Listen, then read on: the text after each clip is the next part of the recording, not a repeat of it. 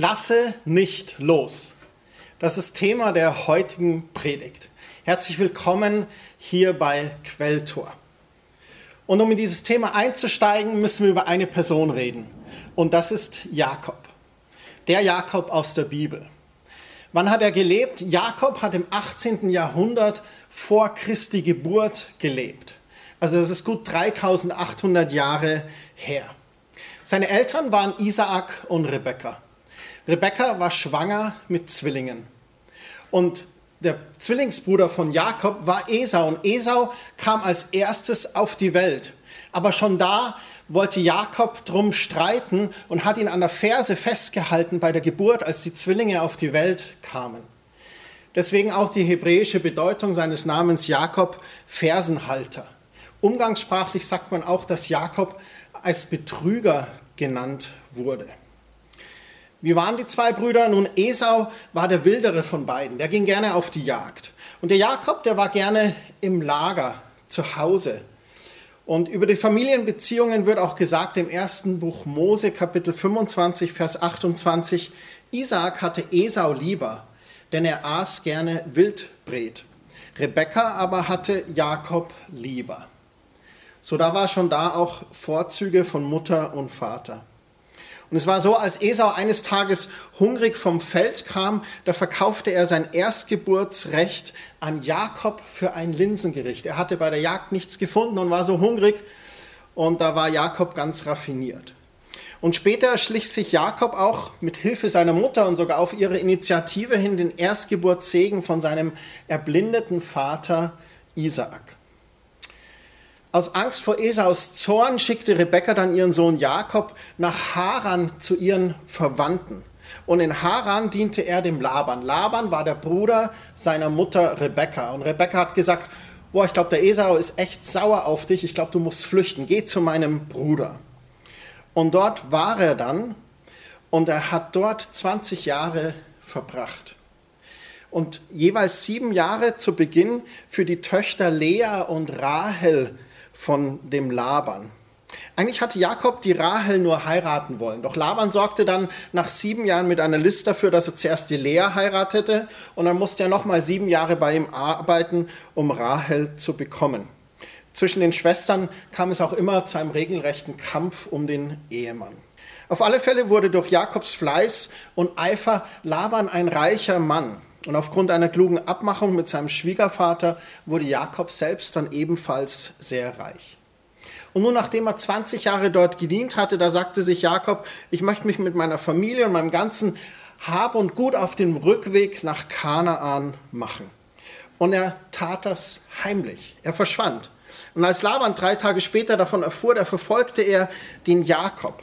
Doch in der Nacht, bevor die beiden aufeinander trafen, da erschien Gott dem Laban in Traum und warnte ihn davor, Jakob Böses zu tun. So durch diesen Traum stellte sich Gott schützend vor Jakob. Und als sich die beiden trafen, da schlossen sie am nächsten Tag einen Bund des Friedens und gingen getrennte Wege. Und Jakob zog weiter Richtung Heimat, in Richtung zu seinem Bruder Esau. Wenn wir Jakobs Leben anschauen bis zu diesem Zeitpunkt, dann war es immer geprägt von einem Kampf. Er war jedoch jemand, der nicht schnell aufgab, sondern beharrlich und stetig an einer Sache festhalten konnte. Schon beginnend im Mutterleib als Fersenhalter, da tat er das. Nein, Esau, ich will zuerst geboren werden. Und dann führt er das fort im Erschleichen des Erstgeburtsrechts bis hin zum erfolgreichen Gewinnen beider Töchter von Laban. Mit Kampf, mit Ausdauer, mit Eifer. Und als er sich im Streit dann trennte, bewahrte ihn Gott vor Bösen, indem er Laban eben in diesem Traum erschien. Nun stand noch ein letzter Kampf aus. Und der war mit seinem Bruder Esau. Doch vor diesem persönlichen Armageddon, vor diesem persönlichen Zusammentreffen mit seinem Bruder Esau, da passiert jetzt etwas ganz Außergewöhnliches. Ich möchte jetzt mit euch im 1. Mose Kapitel 32 diese Begebenheit genauer anschauen. Lasst uns das mal gemeinsam durchlesen ab Vers 23. Mitten in der Nacht stand Jakob auf und überquerte den Jabbok-Fluss an einer seichten Stelle, zusammen mit seinen beiden Frauen, den beiden Mägden und den elf Kindern. Auch seinen Besitz brachte er auf die andere Seite. Nur er blieb noch allein zurück. Plötzlich stellte sich ihm ein Mann entgegen und kämpfte mit ihm bis zum Morgengrauen. Als der Mann merkte, dass er Jakob nicht besiegen konnte, gab er ihm einen so harten Schlag auf das Hüftgelenk, dass es ausgerenkt wurde. Dann bat der Mann, lass mich los, der Morgen dämmert schon. Aber Jakob erwiderte, ich lasse dich nicht eher los, bis du mich gesegnet hast. Wie heißt du? fragte der Mann. Als Jakob seinen Namen nannte, sagte der Mann, von jetzt an sollst du nicht mehr Jakob heißen. Du hast schon mit Gott und mit Menschen gekämpft und immer gesiegt. Darum heißt du von jetzt an Israel. Nun, die hebräische Bedeutung von Israel ist Gotteskämpfer. Jemand, der mit Gott gerungen hat oder für Gott gerungen hat. Im Vers 30 geht es weiter. Wie ist denn dein Name? fragte Jakob zurück. Warum fragst du? entgegnete der Mann nur. Und dann segnete er ihn. Ich habe Gott gesehen und trotzdem lebe ich noch, rief Jakob. Darum nannte er den Ort Pnuel, das bedeutet Gesicht Gottes. Die Sonne ging gerade auf, als Jakob weiterzog. Er hinkte, weil seine Hüfte ausgerenkt war. Bis heute essen die Israeliten bei geschlachteten Tieren nicht den Muskel über dem Hüftgelenk, weil Jakob auf diese Stelle geschlagen wurde. Ich glaube, Jakob fürchtete sich davor, in der Heimat auf seinen Bruder Esau zu treffen. Sicherlich gemischte Gefühle, wie würde es sein? Und in der Nacht, bevor die beiden sich begegneten, da wurde Jakob am Jakobfluss von einem Mann angegriffen, der mit ihm die ganze Nacht rang. Und wir haben gelesen, er wurde so schwer verletzt, dass er fortan an seiner Hüfte hinkte. Das heißt, er trug eine Erinnerung von diesem Kampf mit sich. Und als die Morgendämmerung heraufzieht, da ließ Jakob diesen Mann oder dieses Wesen, was immer es war, nur gegen einen Segen ziehen. Es stellte sich heraus, es war ein himmlisches Wesen und er bekam den neuen Namen Israel, Gottes Streiter, denn er hatte mit Menschen und mit Gott hier gerungen. Dies ist interessanterweise das letzte Mal im Alten Testament, dass ein Mensch körperlichen Kontakt mit Gott hatte. Weder Moses erfuhren diese Ehre und auch David nicht.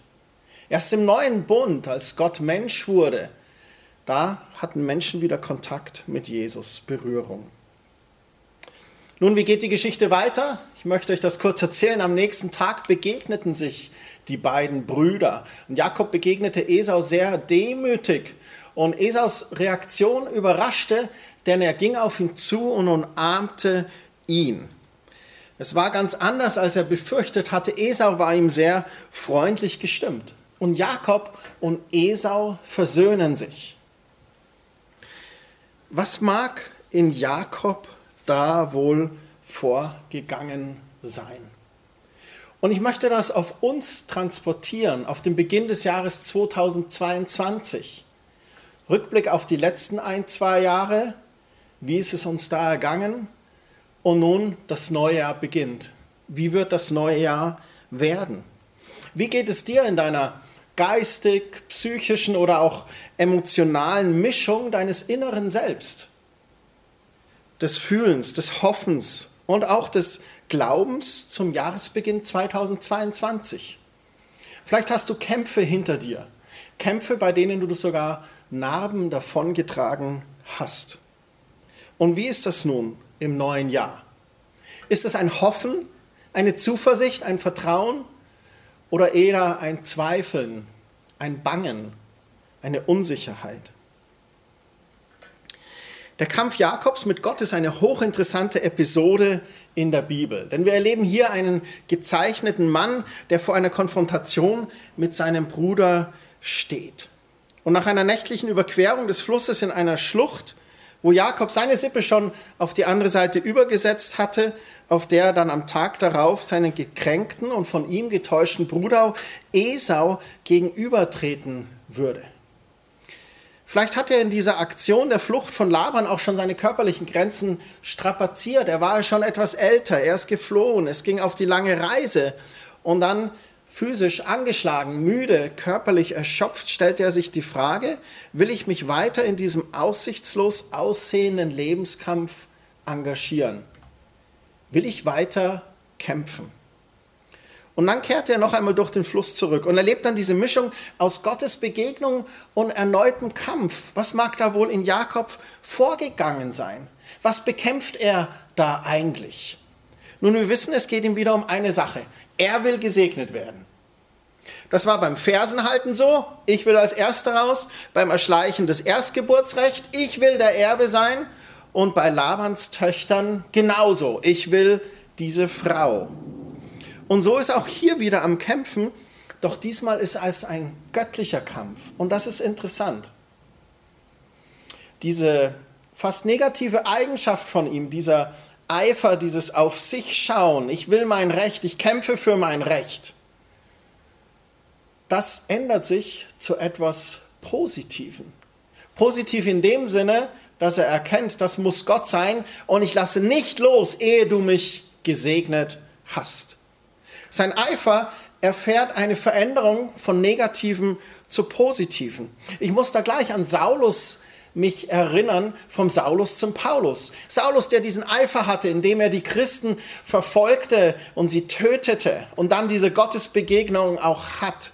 Und denselben Eifer, den er für das Negative eingesetzt hat, setzt er für das Positive ein. Und diesen Eifer sehe ich hier bei Jakob auch.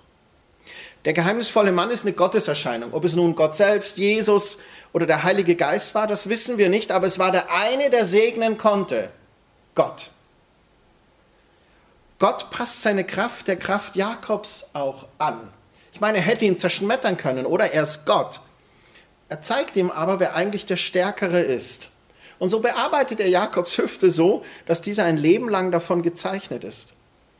Eine lebenslange Erinnerung an sein Ringen mit Gott aber auch eine lebenslange Erinnerung an den Segen und die Gnade Gottes, die er in seinem Leben benötigt, die ihn daran erinnerte, du kannst dich nicht auf deine eigene Kraft verlassen, sondern du musst dich ganz auf Gott allein verlassen.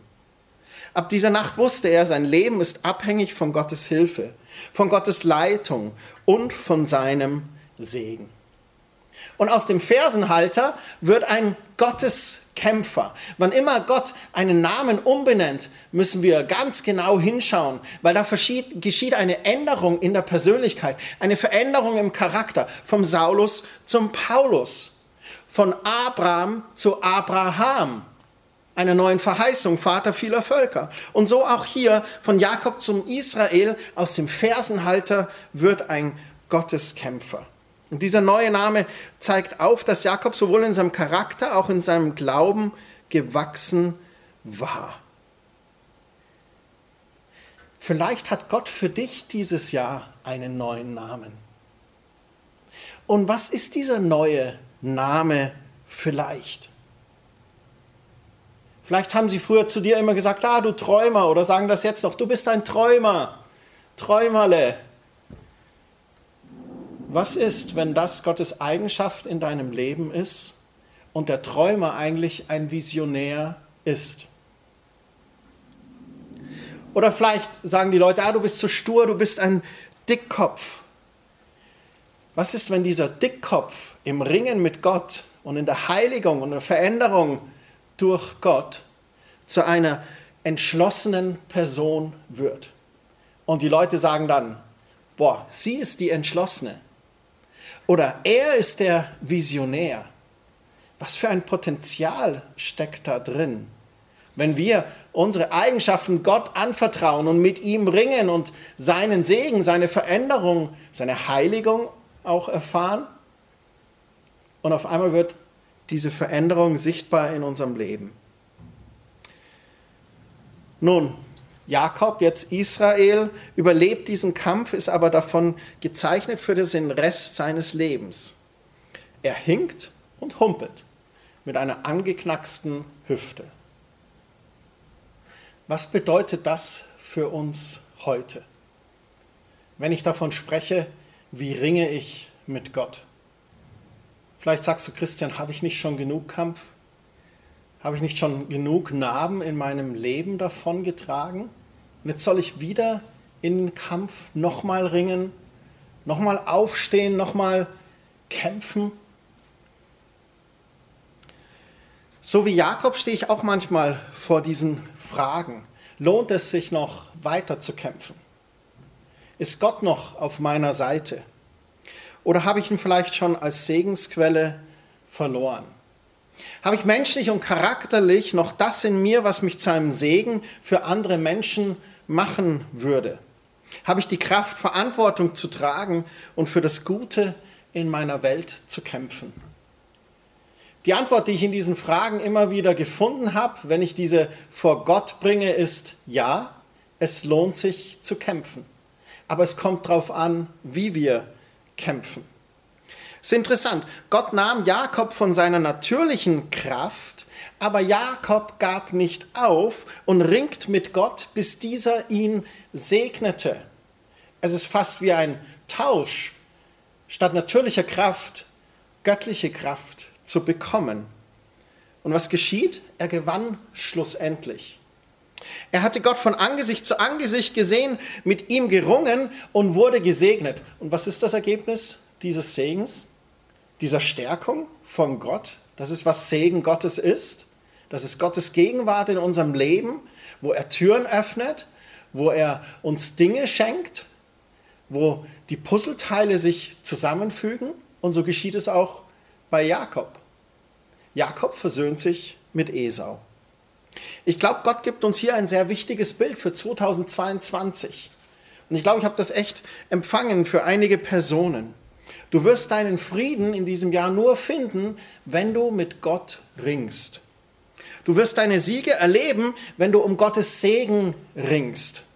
Du wirst den Esau deines Lebens bezwingen und versöhnen, wenn du mit Gott ringst.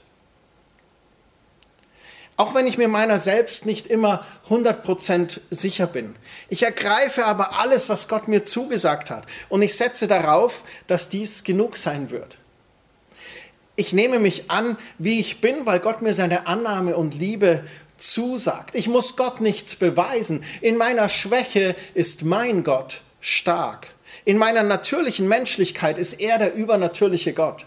Und sein Heiliger Geist, der lebt in mir und ist mir Kraft und Stärke und Leitung.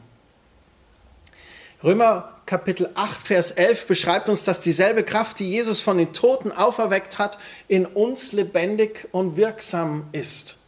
In Lukas 4 lesen wir, wie Jesus auch voll Heiligen Geistes war nach seiner Taufe im Jordan und dadurch die Befähigkeit hatte, für seine Aufgaben den Menschen zu begegnen, zu dienen, zu geben.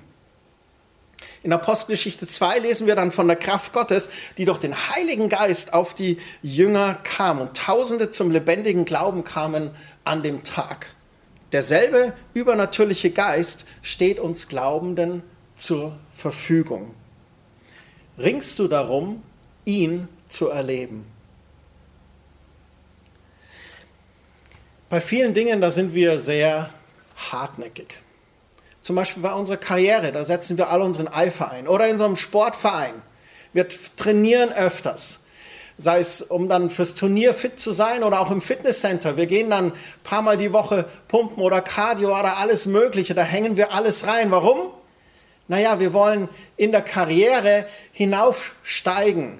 Wir wollen besser verdienen, eine bessere Position haben. Und im Sport wollen wir natürlich Siege erringen. Bei der Fitness, da tun wir dies, um natürlich gut auszusehen und auch fit zu sein.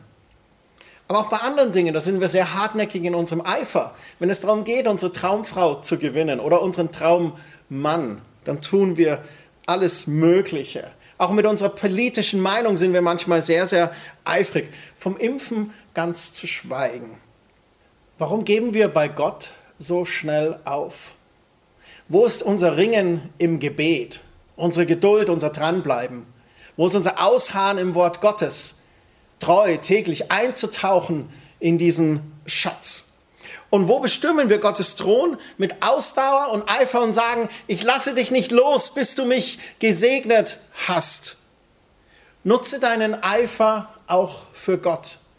Und du wirst erleben, wie 2022 sich ändern wird. Denn an Gottes Segen ist alles gelegen. An der Kraft des Heiligen Geistes in deinem Leben ist alles gelegen. Und ja, ein jeder hat seine Herausforderungen und Kämpfe. Doch wenn wir mit Gott gehen, dann erleben wir Heilung und Rettung. Ich glaube, ein jeder von uns trägt Narben davon in den Kämpfen, die wir in unserem Leben haben. Wisst ihr was? Ich habe gelernt, diese Narben als Marker Gottes zu sehen, wo er eingegriffen hat in meinem Leben. Denn dort, wo ein Kampf war und ich mit Gott durchgegangen bin und selbst wenn ich Narben davongetragen habe, erkenne ich, okay, die Narbe ist, weil Gott eingegriffen hat. Die Narbe ist, weil Gott dieses Wunder getan hat. Und die Narbe ist, weil Gott mich da rausgeholt hat und an einen besseren Platz gebracht hat. Wir brauchen uns für unsere Narben nicht zu schämen. Ganz im Gegenteil, sie sollten Zeugen unserer Hingabe an Gott sein, so wie bei Jakob. Und dann kehre ich ins Leben zurück und packe an, was anzupacken ist. Nicht als Hansi Superchrist, der alles im Griff hat, nein, sondern als ambivalenter Christian. In seiner Selbsteinschätzung vielleicht an manchen Stellen als ein ehemals gebrochener Mensch, der aber in seiner Gebrochenheit Heilung und Wiederherstellung von Gott erfahren hat. Und das geht jetzt tief. Der Punkt ist, in deine Kämpfe, in deine Gebrochenheit Gott rein zu lassen. Du kannst es nicht in eigener Kraft tun. Du schaffst es nicht alleine. Und Gott reicht dir seine Hand und sagt, hier bin ich. So wende dich Gott zu. Ringe im Gebet darum, dass er sich zeigt in deinem Leben. Ringe und bete für dieses Wunder, das du brauchst. Tauche ein in Gottes Wort und hole dir Weisheit für die Entscheidung, die du treffen musst. Aber lass nicht los, bis dass er dich gesegnet hat. Weil Gottes Geist und sein Wort in mir ist und nicht meine eigene Kraft, führe ich ein gelingendes Leben. Und Jakob musste es auf die harte Tour lernen, die Flucht von zu Hause dann 20 Jahre bei Laban und dann dieser Kampf mit Gott. Weißt du was? Ich habe ganz praktische Weisheit für dich heute. Du musst nicht so lange warten. Fang heute an, mit Gott zu ringen, bis dass er dich segnet. Tue es jetzt. Vielleicht ist es dein Wahlspruch für 2022. Gott, ich lasse dich nicht los, bis dass du mich gesegnet hast. Gottes Segen für dieses Jahr, für euch alle.